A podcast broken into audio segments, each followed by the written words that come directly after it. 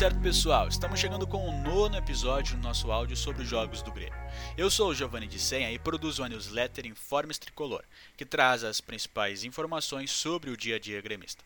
Para ter acesso a ela, basta acessar a nossa página no Twitter, InformesTricolor1903. Esse áudio é um complemento ao material que disponibilizo na newsletter, para contextualizar você, leitor, sobre as partidas jogadas pelo Imortal. Hoje falarei sobre a derrota gremista para o Atlético Paranaense na terceira rodada do Campeonato Brasileiro. Hoje, neste domingo, não foi o dia do Grêmio. O tricolor perdeu sua segunda partida no Campeonato Brasileiro, o que significa zero pontos na tabela de classificação.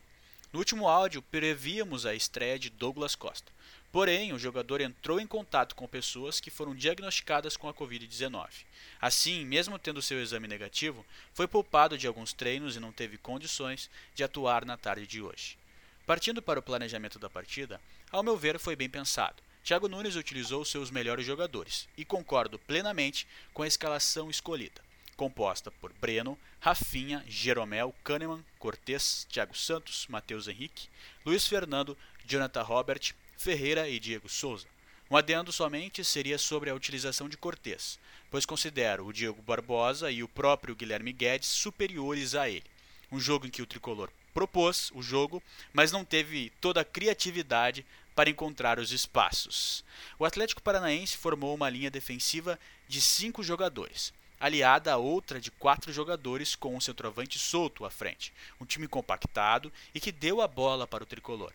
Porém, não ficou somente na defesa. Em vários momentos conseguiu criar oportunidades de desenvolver jogadas de ataque. O Grêmio até conseguiu criar alguns, algumas chances, com Diego Souza e Ferreira. No entanto, quem levou a melhor foi a equipe do Paraná, que em uma grande jogada, Matheus Babi inaugurou o marcador, finalizando após um belo passe de Marcinho na saída de Breno. O segundo tempo foi de domínio e insistência do tricolor. Porém, com a vantagem no placar, o Atlético resolveu marcar e esperar ainda mais, e não concedeu espaços para o ataque gremista. Logicamente, um dos fatores principais foi a falta de criatividade no meio-campo e a lentidão para rodar a bola. O resultado foi a primeira derrota em casa sob o comando do técnico Thiago Nunes. Falando sobre os detalhes que definiram o insucesso, preciso novamente salientar que não vejo erros do técnico gremista. Acredito que o adversário foi melhor em sua proposta e por isso levou a melhor no jogo. Por vezes, o futebol é justo, como na partida deste domingo. Achei a escolha por iniciar com Jonathan Robert acertada. O jogador foi um dos melhores no primeiro tempo. Inclusive criou algumas oportunidades. Esse é um fato que merece ser salientado.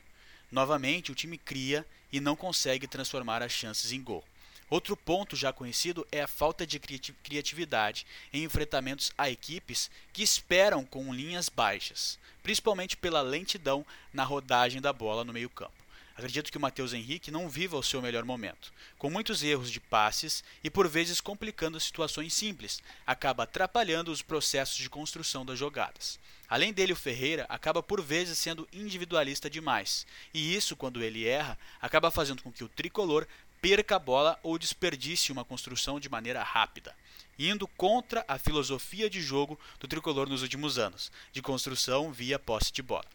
Por fim, é importante salientar que o tricolor iniciou um novo projeto recentemente. Se trata de um time em construção e jovem. Logicamente precisa de tempo para sua consolidação. A equipe tem grandes jogadores e grandes promessas. Isso geralmente termina com, com bons resultados. Além de um treinador dedicado e que, pelo menos, acredito por suas coletivas, que esteja realmente entendendo os problemas do time. Talvez seja necessário um outro reforço para a meia, mas acredito muito no Jean-Pierre e no Jonathan Robert.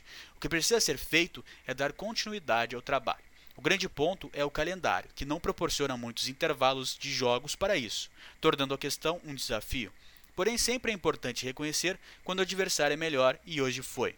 Agora é corrigir os erros para tentar diminuir os pontos perdidos. Hoje já estamos, já estamos a 9 pontos do líder, e isso é horrível para quem diz que irá brigar pelo caneco. A próxima partida será contra o Sport na quinta-feira, às 9 horas da noite, no Recife, em partida válida pela quarta rodada do Campeonato Brasileiro. Nos encontramos novamente na quinta. Obrigado pela atenção e tchau!